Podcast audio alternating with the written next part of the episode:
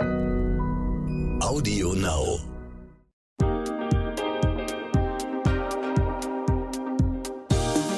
Hi und herzlich willkommen zu What the Finance. Ich bin Anissa, Host dieses Podcasts und heute wird's mal richtig hands-on, weil ich mich auf die Suche nach dem passenden ETF für mich selbst begebe.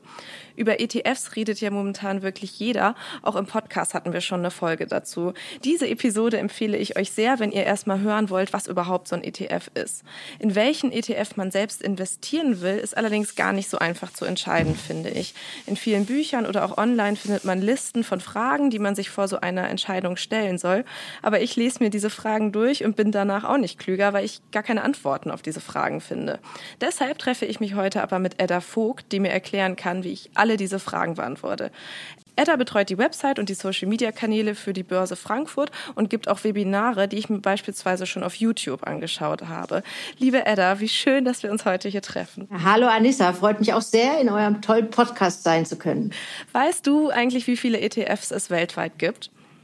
Ja, ungefähr 8000, aber da sollte jetzt Anlegerinnen und Einsteigerinnen nicht erschrecken, weil relevant oder interessant ist für die für hiesige Anlegerinnen eigentlich nur der deutsche Markt und da sind es 1500.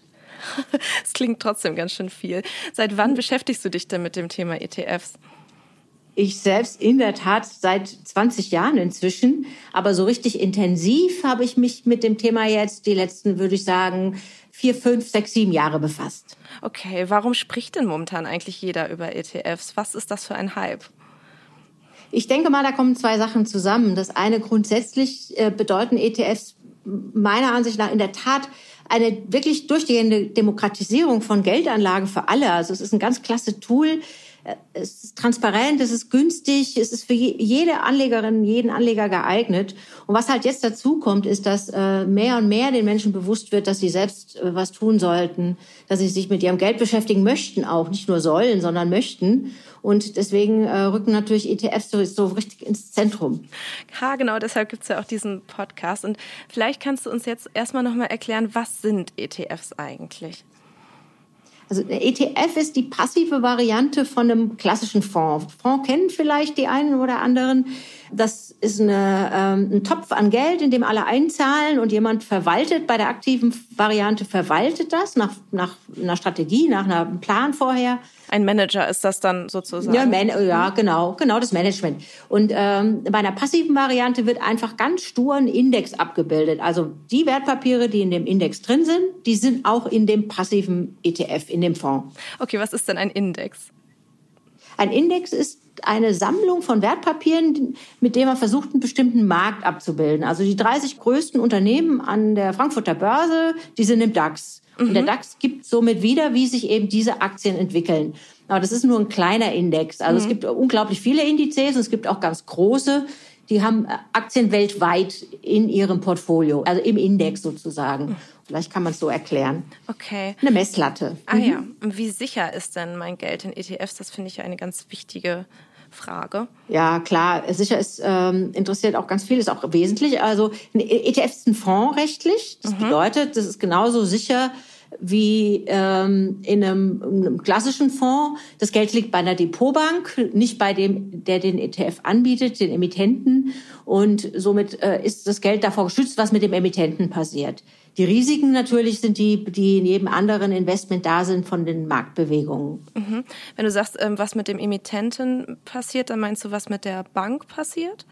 Genau, genau. Also das Geld ist nicht davon betroffen, wenn die Bank insolvent gehen sollte, also bankrott gehen sollte. Mhm. Ähm, wenn man über ETFs spricht, dann fällt ja fast zeitgleich momentan auch immer das Wort ETF-Sparplan. Was ist das denn genau? Das bedeutet einfach nur, ähm, dass man bestimmte Raten monatlich bezahlt. Das geht bei 25 Euro los. Ähm, kann auch 50, 100, 200 Euro pro Monat sein, die man selbst in den Sparplan einzahlt. Und dann werden für diese, für diese Rate werden dann Anteile an dem ETF gekauft. Mhm. Du hast es jetzt gerade schon gesagt. Sagt man eigentlich, man kauft einen ETF oder man kauft einen Anteil eines ETFs? Wie ist ja, das richtig? beides. Ich, ich glaube, am besten ist dieses Bild, sich das wirklich so vorzustellen. Ein Fonds, ein ETF ist ja ein Fonds, mhm. ist ein Topf. Und da ist das ganze Geld drin, das die Anleger ein, eingezahlt haben. Und dafür werden Wertpapiere gekauft. Und diese Wertpapiere haben einen Wert und danach bewertet sich wiederum der Wert eines einzelnen Anteils. Mhm. Sprich, man kauft Anteile an diesem Fonds, dann kommt das eigene Geld da rein in den mhm. Topf.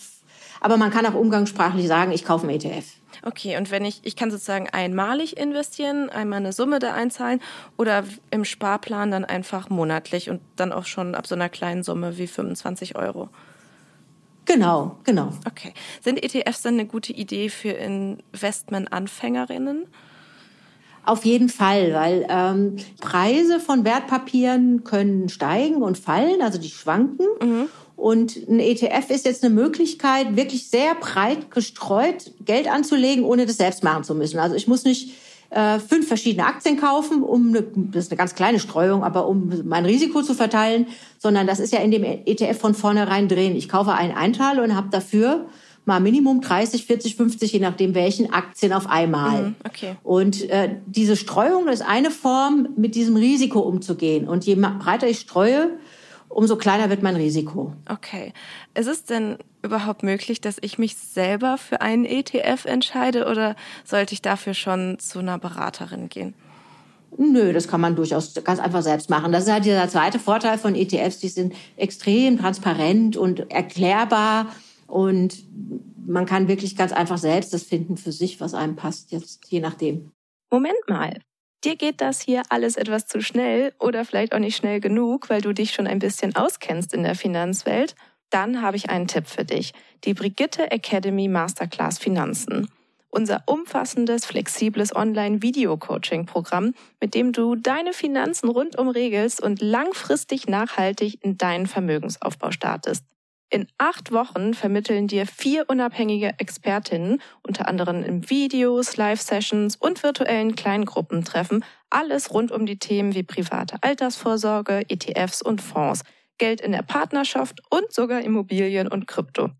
Mit der Brigitte Academy Masterclass Finanzen entwickelst du deine ganz persönliche Vermögensstrategie und setzt sie um.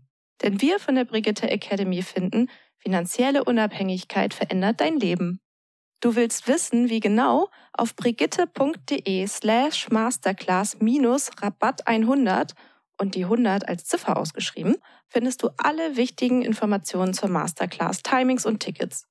Übrigens, die ersten 50 Teilnehmerinnen erhalten einen Rabatt von 100 Euro.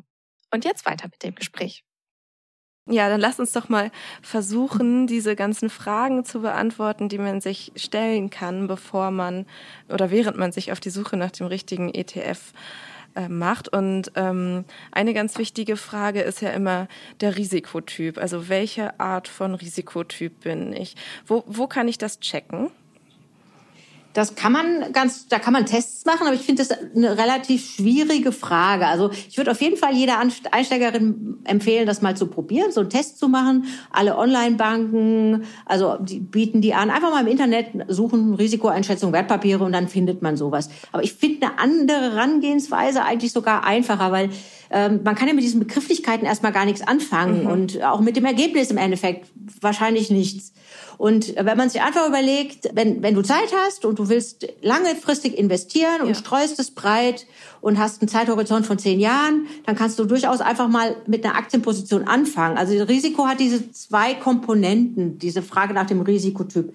Das eine ist, wie riskant ist das Wertpapier mhm. und das andere ist, wie viel Risiko ertrage ich, was tut mhm. mir weh. Und, und deswegen finde ich das eine sinnvolle Herangehensweise. Dann kriegt man das schon raus. Ich habe so einen Test auch mal selber gemacht und da kam für mich ganz erstaunlicherweise heraus, dass ich eine risikofreudige Anlegerin bin, aber keinesfalls spekulativ. Aber mhm. ich hatte, während ich diesen Test ausgefüllt hat, auch die ganze Zeit im Hinterkopf, dass dieses Geld, was ich da investieren will, eh Geld ist, das ich nicht sofort brauchen werde, sondern dass das sozusagen, also auf das ich die nächsten Jahre keinen Zugriff haben muss. Und dadurch bin ich wahrscheinlich in diese etwas risikofreudigere Klasse gerutscht. Ja, das ist ja das Wesentliche vom Risiko. Ist auch wie, man sagt, wir sagen ja, 10, 15 Jahre mhm. kann man gut diese Aktienrisiken eingehen, diese Kursschwankungsrisiken. Das ist ja das zentrale Element daran. Ich glaube, mit der Aussage, äh, du bist risikofreudig, kannst du ja erstmal nicht viel anfangen nee. bei der Auswahl von deinem Wertpapier. Ja. Richtig, genau. Ja. Wenn man sich die ETFs genauer anschaut, dann liest man oder sieht man, dass ähm, die in verschiedenen Anlageklassen investieren. Was sind das denn? Was sind denn Anlageklassen? Man unterscheidet, teilt die Wertpapiere in Typen. Okay. Also jetzt eine Aktie, fangen wir an mit der Aktie, ähm, Anteil an einem Unternehmen, man ist Besitzer, okay. für diesen Anteil gehört einem ein Stückchen von diesem Unternehmen, mhm. kriegt dafür, wenn es gut läuft, eine Dividende, ähm, hat eine Kurssteigerung und äh, Anleihen wiederum, das ist eine zweite Anlageklasse, die recht wichtig ist. Da leiht man sozusagen Geld. Mhm. Man leiht dem, dem Anbieter von der Anleihe das Geld für eine bestimmte Zeit. Dafür kriegt man, wenn es gut läuft, Zinsen. Das ist aber festgeschrieben und kriegt das auch irgendwann zurück. Okay. Aber Immobilien mhm. sind auch Anlageklassen. Ah, okay. Rohstoffe, und äh, Schuhe sind auch eine Anlageklasse, wenn sie irgendwann Vintage-Wert haben, äh, Oldtimer, Kunst und so weiter. Man spricht von Anlageklassen, wenn die sich anders verhalten. Also wenn sozusagen die Preise sich mit anderen, äh, aus anderen Gründen in eine bestimmte Richtung entwickeln und die einfach äh, der, die Märkte anders reagieren. Okay, gibt's das ist so der Hauptunterschied. Gibt es denn da auch irgendwas, was man Anfängerinnen empfehlen kann, irgendeine Anlageklasse? Ja, eigentlich alle Anlageklassen, die bewältigbar sind im Sinne von jetzt, wir, wir reden ja über Geldanlage am Kapitalmarkt, weil bei Zinsen gibt Zinsen gibt's im Moment keine. Mhm. Und deswegen sprechen wir ja eigentlich über Aktien-ETFs. Ja. Und da kann man wieder so diesen Turn machen zu, je breiter gestreut und je langfristiger, kann man die wirklich Einsteigerinnen auch empfehlen. Das ist ja ganz einfach, wenn das Geld auf deinem Konto liegt, das ist eine sehr sichere Anlageklasse, mhm. aber dann hast du jedes Jahr einen Verlust von zwei Prozent in ja. Höhe der Inflation. Das macht dann aus 10.000 Euro in fünf Jahren 9.000 Euro. Wenn das, du Anleihen kaufst, die andere Anlageklasse, und diesen ähm, nimmst jetzt sichere Anleihen, je sicherer die Anleihe, umso mehr verlierst du auch Geld. Bundesanleihen sind auch negativ. Mhm. Ja. Wenn, und kann man natürlich auch an Einsteigerinnen empfehlen, aber wir sprechen ja jetzt hier und auch Sinn dieses Podcasts mhm. ist ja, mehr Rendite zu machen, am Kapitalmarkt dabei zu sein und dann breit gestreut, langfristig Aktien ist auch was für Einsteigerinnen. Mhm. Du hast ja gerade schon immer gesagt, ähm, die Dauer oder die Langfristigkeit ist ein wichtiger Aspekt von ähm, den man bedenken sollte, wenn man investiert. Mhm. Ähm, das wäre dann das Stichwort Anlagehorizont. Ähm, wie bestimme ich denn für mich, wie lange ich mein Geld in die Aktien oder in den, in den, in den ETF eigentlich äh, investieren möchte? Gibt es da eine Empfehlung von dir?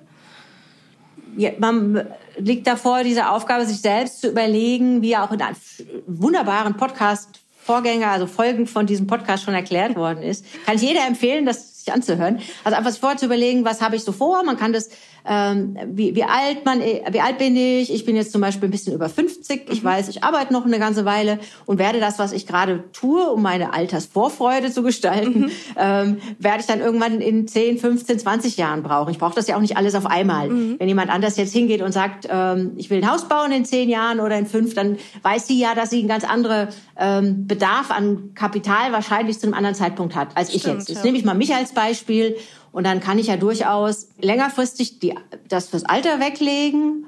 Und da ist klar, sozusagen so ab zehn Jahre Frist kann man Aktien eben kaufen. Okay. Weil dann ist man, es geht einfach darum, dass man in der Lage ist, eine, vielleicht eine Kursschwankung oder einen mhm. Kursverlust, der jetzt passieren kann, mhm. der kann jederzeit passieren, keiner weiß wann, dass man den eben einfach aussitzt. Es geht ums Aussitzen. Und dann im Und das ist ja, dann im Zweifelsfall nicht verkaufen muss, weil äh, man an das Geld genau. kommt. Okay, gut, alles klar. Genau, wenn man sich halt, wenn man halt zurückguckt in die letzten 50 Jahre Aktienmarktentwicklung, man kann auch noch länger gucken, und dann gibt es keine Zeiträume länger als 12, 13, 14 Jahre, in denen man noch im Verlust gewesen wäre. Mhm. Also äh, ganz praktisch formuliert, hätte man zum Zeitpunkt des neuen Marktzusammenbruchs vor 20 Jahren war das mhm. gekauft und hätte hätte man spätestens nach 12, 13 Jahren sein Geld wieder zumindest draußen gehabt. Okay, ja. Und das ist ja, also auch so eine utopische Situation. Ich kaufe doch nicht zum schlimmsten Zeitpunkt und äh, also zum, wenn die Kurse am höchsten sind und will dann unbedingt und muss dann verkaufen, wenn die Kurse am tiefsten sind. Das ist ja auch sehr theoretisch. Ja, ja, das ist schon ja. Worst Case auf jeden Fall. Genau. Also es geht ums Aussitzen und das finde ich auch ein ganz wichtiger Punkt, den habe ich vorhin vergessen. Also wirklich, man will nicht, äh, man, man Engagement, ETFs, da geht es ums Engagement in Aktien. Man will Teil des Marktes sein. Es geht nicht darum, den Markt zu schlagen, mhm. besser zu sein, sondern einfach dabei zu sein. Das ist schon mal eine ganze Menge. Mhm. Okay. Ähm, du hast ja als Beispiel vorhin den deutschen Index DAX genommen und auch gesagt, dass es ähm, Indizes über alles Mögliche gibt ähm, und zu allen möglichen Themen und Branchen. Wie kann ich denn herausfinden, welche Branche ich investieren will. Sollte das was sein, wo ich mich auskenne, so wie in meinem Fall jetzt zum Beispiel die Medienbranche, oder sollte das was sein, wo ich dran glaube, einfach weil ich das Gefühl, mir das Bauchgefühl sagt, das ist eine Zukunftsbranche. Wie, wie entscheide ich mich da? Grundsätzlich gilt, dass je spezieller auch ein ETF auf eine, sich auf eine Branche konzentriert oder auf ein Land, mhm. umso riskanter wäre der wieder. Okay. Das kann, das, das kann man machen, auf jeden Fall. Mhm. Ähm, grundsätzlich, gerade am Anfang als Einsteigerin, würde ich auf jeden Fall versuchen, so breit wie möglich zu streuen, nicht auf Branchen, mhm. sondern weltweit ähm, über alle Branchen hinweg, am besten weltweit Industrie plus Schwellenländer, alles was so geht. Und das ähm, und diese einen kleinen Teil, aber für den Spaß, ja, soll ja auch mhm. ein bisschen Spaß machen. Einen kleinen Teil kann man dann ja durchaus in so einen Branchen-ETF stecken. Also wenn du dich jetzt mit Medien gut auskennst und mach Medien. Freundin von mir hat vor kurzem gesagt, sie will einen Kick haben und geht jetzt in IT-Security. Sie glaubt da dran. Okay, ja. Versteht überhaupt nichts von den Unternehmen, die da drin sind. Das ist aber vollkommen egal. Und sie würde auch nie, ich würde nie im Leben ihr ganzes Geld da reinstecken. Ja. Es geht tatsächlich dann so um den kleinen Extra, weil ja. je höher das Risiko, ne, je höher ist auch die Chance. Mhm, ja. Okay. Wenn man meint, wenn, wenn, wenn eine Anlegerin der Ansicht ist, sie will das ausprobieren, machen, aber halt bloß mit ein bisschen, okay. nicht mit viel. Alles klar.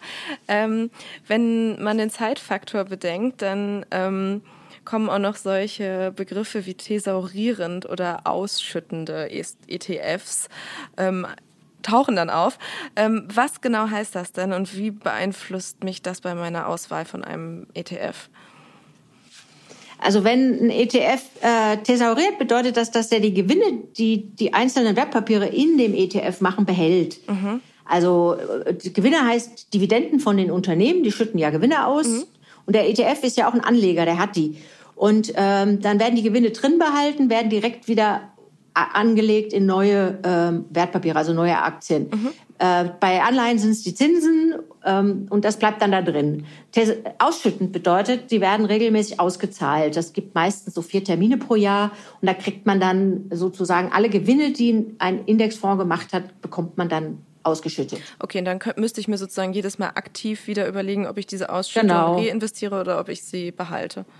Genau. Nur rein von der Theorie her bringt das eine nicht mehr oder weniger als das andere. Es geht wirklich um die eigene Bequemlichkeit. Will ich neu drüber nachdenken oder freue ich mich vielleicht auch über vier Kapitalspritzen mhm. pro Jahr? Mhm. Weil ich, ich würde die ausgeben, ja klar. Mhm. Oh, super, Geld auf dem Konto, ja. Okay, das, das muss man, eigentlich muss das einfach jede für sich selbst entscheiden. Das ist äh, eine Frage der persönlichen Vorliebe und der Ziele. Ja, okay.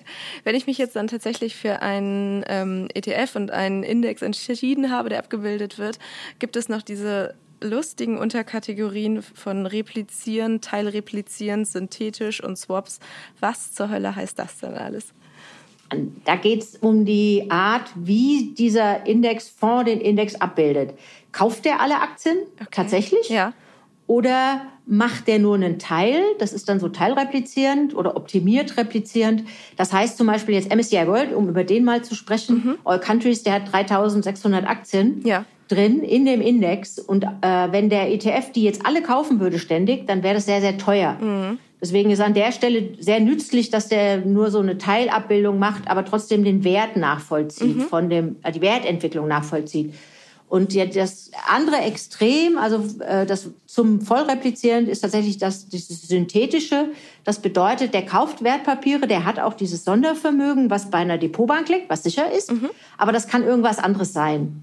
Okay. Das ist dann gar nicht das, was ich kaufe, sondern da genau. ist was genau. anderes drin. Okay, das klingt ja etwas merkwürdig. Genau, genau. Ja, äh, da ist ein klein bisschen Risiko drin. Das ähm, dürfen auch viele nicht. So Treasurer und Versicherungen, die dürfen das gar nicht. Das ist halt es aber auch eher für ein emotionales Thema, wenn man das nicht möchte, weil einen das stört. Dann die Auswahl der Vollreplizierenden ist viel viel größer oder ah, ja. der Optimierten. Mhm. Ja, und dann kann man das einfach vermeiden. Also da hat man dann schon, wenn wir jetzt zum Beispiel so eine Suche nachvollziehen mhm. ähm, und fangen dann bei diesen 1500 an. Und wir reden jetzt über weltweit streuend, thesaurierend und replizierend, mhm. dann haben wir nur noch vier, fünf übrig. Ah ja, okay, gut. Also so kann man seine Auswahl so mhm. ganz schön runterbringen auf ein paar. Mhm. So wie beim Jauch, ja. Was, was, was kann es sicher nicht sein? Das streicht man dann raus. Und dann wird das Ganze viel begreifbarer. Ja. Alles klar. Okay. Ähm, neben der Summe, die ich in den ETF ähm, investiere, kommen ja leider auch Kosten auf mich zu. Und zwar mhm. einmalige Kosten wie sowas wie Orderkosten oder Steuern oder Bankspesen. Drüssel das doch mal auf. Was genau ist das und wo finde ich heraus, wo diese Kosten stehen? Mhm, gerne, weil Kosten ist so der dritte Faktor, der ganz wichtig ist. Also eine, eine klitzekleine, schnelle Vorbemerkung. Mhm. Zwei wesentliche Faktoren hatten wir ja schon, die Streuung mhm. und die, mhm. die Dauer, die Langfristigkeit und der dritte Faktor ist die Kosten kann sich jede ganz einfach vorstellen, wenn wir davon ausgehen, so ein normales Aktieninvestment über einen längeren Zeitraum macht fünf, sechs Prozent pro Jahr Rendite, mhm. Gewinn. Mhm. Und wenn ich dann aber zwei Prozent Kosten habe pro Jahr, ja, dann sind ja nur noch vier Prozent übrig, genau. Und wenn es dann auch noch nicht so gut läuft und es sind nur vier Prozent, sind nur noch zwei Prozent übrig. Also vier Prozent ist immer noch super, ja, ist besser als null, aber, aber das einfach um die Bedeutung der Kosten nochmal zu sich vorzustellen. Mhm. Und äh, was man da machen, also es gibt äh, mit einem Grund der Sieges des Siegeszugs der ETFs ist ganz sicher, dass die so günstig sind. Mhm. Also im Schnitt kostet so ein ETF 0,4 Prozent pro Jahr der Summe, die ich investiere, oder? Ähm, so? Genau, okay. genau. Mhm. Das geht einfach von der gesamten angelegten Summe weg. Mhm. So ein klassischer Fonds kostet im Schnitt 1,5 Prozent. Das ist schon mal ein Riesenunterschied. Weil er gemanagt ist. Und ja, mhm. ja genau, diese klassischen Publikumfonds. Und dann haben, haben Anlegerinnen auch noch in diesen unglaublich guten Situationen im Moment, dass mhm. die in einem Wettbewerb miteinander stehen, diese ETF-Anbieter. Und es gibt ETFs, die kosten null okay. pro Jahr an Gebühr. Und es gibt so ganz bekannte große, ja, sei es von MSCI, also sei es von iShares oder von Vanguard, breit gestreute Welt-ETFs, die gibt es für 0,1 Prozent pro Jahr an Kosten. Mhm. Das ist jetzt echt nicht mehr viel. Das ist der eine Faktor. Also wenn am Schluss in dieser Suche nur noch vier, vier übrig sind, kann man einfach den günstigsten nehmen, wenn man das möchte. Okay, alles klar. Da auf jeden Fall drauf gucken. Ja. Also breit streuen, lang anlegen und auf die Kosten gucken. Und der, der nächste Faktor ist natürlich, ob das Depot was kostet. Mhm. Also ob das Gebühren kostet pro Jahr. Also das, das Depot, ähm, nochmal zum Erklären, also das Depot mhm. ist das Konto, das ich benutze, um genau. ähm, an der Börse Produkte kaufen zu können. Genau, das ist wie ein Girokonto für Wertpapiere. Super, okay. Und das, das kann, kostet immer seltener und das kann man wirklich gut vermeiden, dafür noch Gebühren zu bezahlen. Und das ist klar, wie alles im Leben, je mehr Service man will, umso eher muss man dafür natürlich auch für bezahlen. Mhm. Also die klassische Filialbank, zu der man reingeht und einen handgeschriebenen Auftrag abgibt, das kostet natürlich richtig. Aber die ganzen Online-Banken, Depotbanken, die einem aber auch sonst nicht viel Leistung bieten, Mhm. Die sind extrem günstig. Die kosten keine, keine Gebühren, keine mhm. laufenden. Okay, aber ich habe gelernt, dass tatsächlich je nach unterschiedlicher Börse, wo ich den ETF kaufe, auch nochmal unterschiedliche Kosten auf mich zukommen. Wie kann das denn sein? Also jetzt möchte ich mal unterscheiden zwischen äh, Sparplänen und Einmalaufträgen. Mhm. Ja? Also tun wir die Sparpläne mal zur Seite, dann nehmen wir mal die Einmalaufträge. Ist klar, dann kosten die, die ähm, wenn ich jetzt sage, ich habe 5000 Euro und kaufe dafür ein äh, Vanguard FTSE All World ETF, dann habe ich da einmal die Bankspesen, also mhm. die Bank, die meine Depotbank will dafür dann Geld, dass sie das machen. Mhm. Und wenn ich das Ganze über die Börse mache, habe ich dazu noch mal eine Börsengebühr. Okay. Ja, jetzt muss ich aber kurz noch was ergänzen, dass die, wenn wenn jetzt jemand denkt, die Börsengebühr einfach sparen zu können, hm, ist nicht ganz so einfach, weil die anderen verdienen ja auch an irgendwas. Die verdienen dann an, an Handelsspannen und an, an, der, an Preisen. Also deswegen grundsätzlich, ich würde, wenn, wenn jemand einmal kauft, immer da kaufen, wo am meisten gehandelt wird und das möglichst dann, wenn am meisten gehandelt wird, das ist immer so mittags. Mhm. Und ähm, dann sind auch die also insgesamt diese indirekten Kosten von so einem Kaufen am, am günstigsten. Mhm. Aber da könnten wir auch jetzt noch mal zwei Stunden drüber reden. Das sprengt, glaube ich, jetzt den Auswahl. Aber jedenfalls dran denken, eine, eine Depotbank suchen, die möglichst wenig nimmt für die einzelnen Aufträge und man findet ja im Internet ganz tolle Vergleiche. Da kann man sich anschauen, was, was die einzelnen kosten. Und das variiert echt riesig. Ja. Du hast es gerade schon verraten, dass es meistens günstiger ist. Ähm ein ETF zu kaufen, wenn ähm, gerade viel los ist. Und genau. ähm, es heißt, also es ist ja einfach so, dass die Börse auch Öffnungszeiten hat. Das heißt, ich könnte nicht nachts um zwei, wenn ich mich da jetzt hinsetze, tatsächlich einen ETF kaufen Ja, nee, das würde ich gar nicht machen. Und wenn mir das jemand anbieten würde, würde ich da auch ganz weit weggehen. Ah, okay. Also es gilt auch für Aktien, das gilt nicht nur für ETFs, weil das ist auch wirklich sehr, sehr leicht zu erklären und nachzuvollziehen. Weil Preise entstehen ja durch Handel, dadurch, dass Leute miteinander Geschäfte machen. Mhm. Und je mehr Leute miteinander Geschäfte machen, das kennt man auch von eBay, je Mhm. mehr Leute da Interesse an was haben und je mehr anbieten, umso gleicher sind auch die Preise, umso mehr passen die zueinander. Ja, so, sowohl von den Anbietern als auch von den, die, die kaufen, also Käufer und Verkäufer.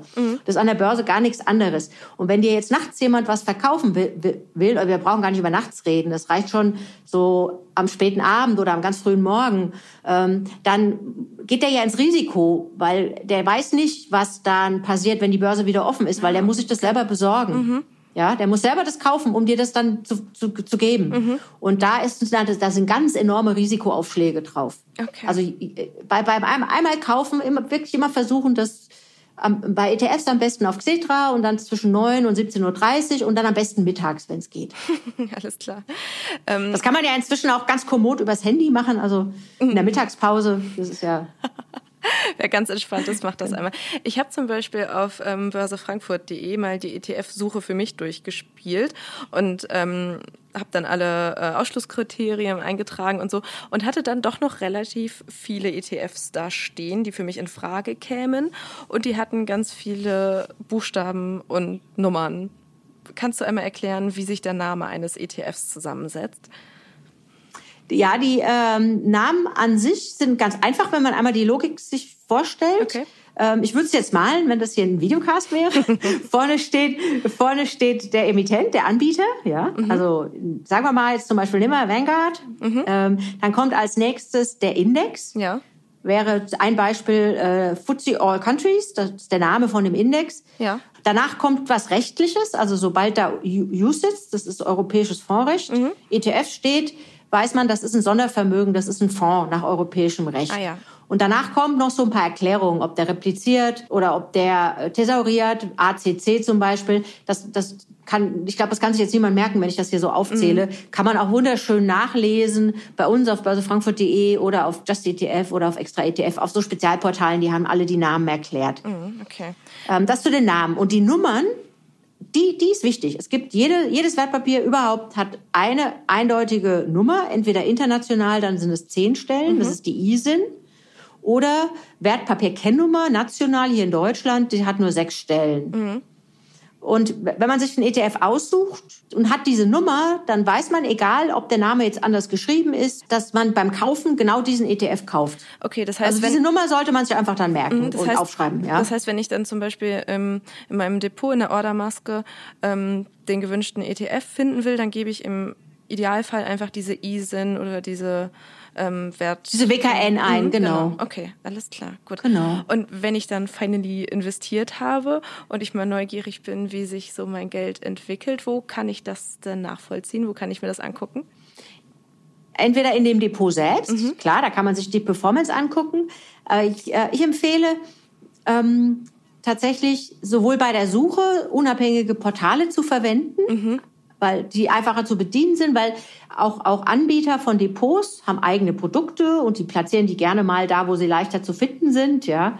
Ähm, es ist tatsächlich so, also es gibt eine Handvoll, ich würde mal sagen, eine Handvoll gute unabhängige Portale, die, die keine anderen Interessen dahinter haben, als diese Papiere, also so Suchen anzubieten. Ja. Und die, ähm, die würde ich für die Suche schon benutzen und dann kann man da auch so Watchlists anlegen, also so Beobachtungslisten Ah, und ja. Depots. Okay. Und das ist, das ist dann, wenn man später mal die Depotbank wechselt, weil die auf einmal doch Gebühren nimmt, Mhm. ja, oder weil man nach einem Monat feststellt, dass, oder nach zwei oder drei, dass einem die Ordermaske nicht gefällt, dann kann man ja kostenlos die Depotbank einfach wechseln. Mhm.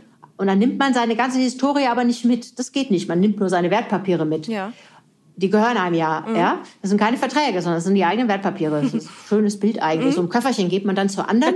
Und ähm, da ist es dann ganz nützlich, irgendwo ähm, bei einem kostenlosen Anbieter in einer Benutzer, geschlossenen Benutzergruppe einfach so eine, so eine Portfolio zu haben, wo man alles reintut, was man so hat. Okay, alles klar. Zu Und die werden auch immer ausgefeilter. Also die bieten dann einem auch inzwischen so Torten an, dass man sieht, wenn man, was weiß ich, zehn verschiedene Wertpapiere hat, dass man sieht, in welche Länder man eigentlich investiert ist und in welche Branchen Gagen. Das ist ganz schön, das ist ganz schick. Okay. Ja. Zehn verschiedene Wertpapiere, so weit bin ich noch nicht.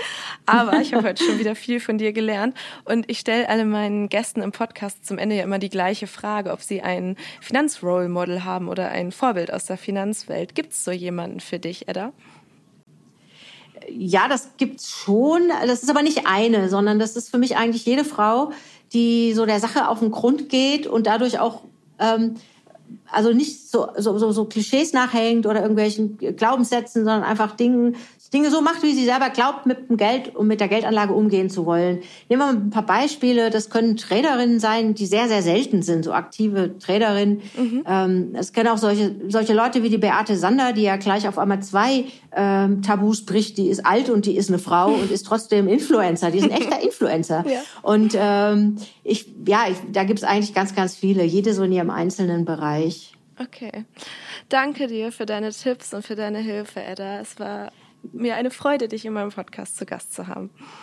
War für mich eine Freude und gerne immer wieder. Und es ist mir auch ein echtes Bedürfnis, so vielen Frauen wie möglich zu erklären. Das macht, sie müssen keine Angst davor haben. Das ist nicht so kompliziert. Und man kann eigentlich nur gewinnen, wenn man am Kapitalmarkt dabei ist. Das stimmt absolut. Und wenn ihr jetzt doch noch Fragen habt oder Anmerkungen oder Kritik, dann schreibt mir doch einfach eine Nachricht auf Instagram oder eine Mail an academy@brigitte.de. Bis zum nächsten Mal. Tschüss.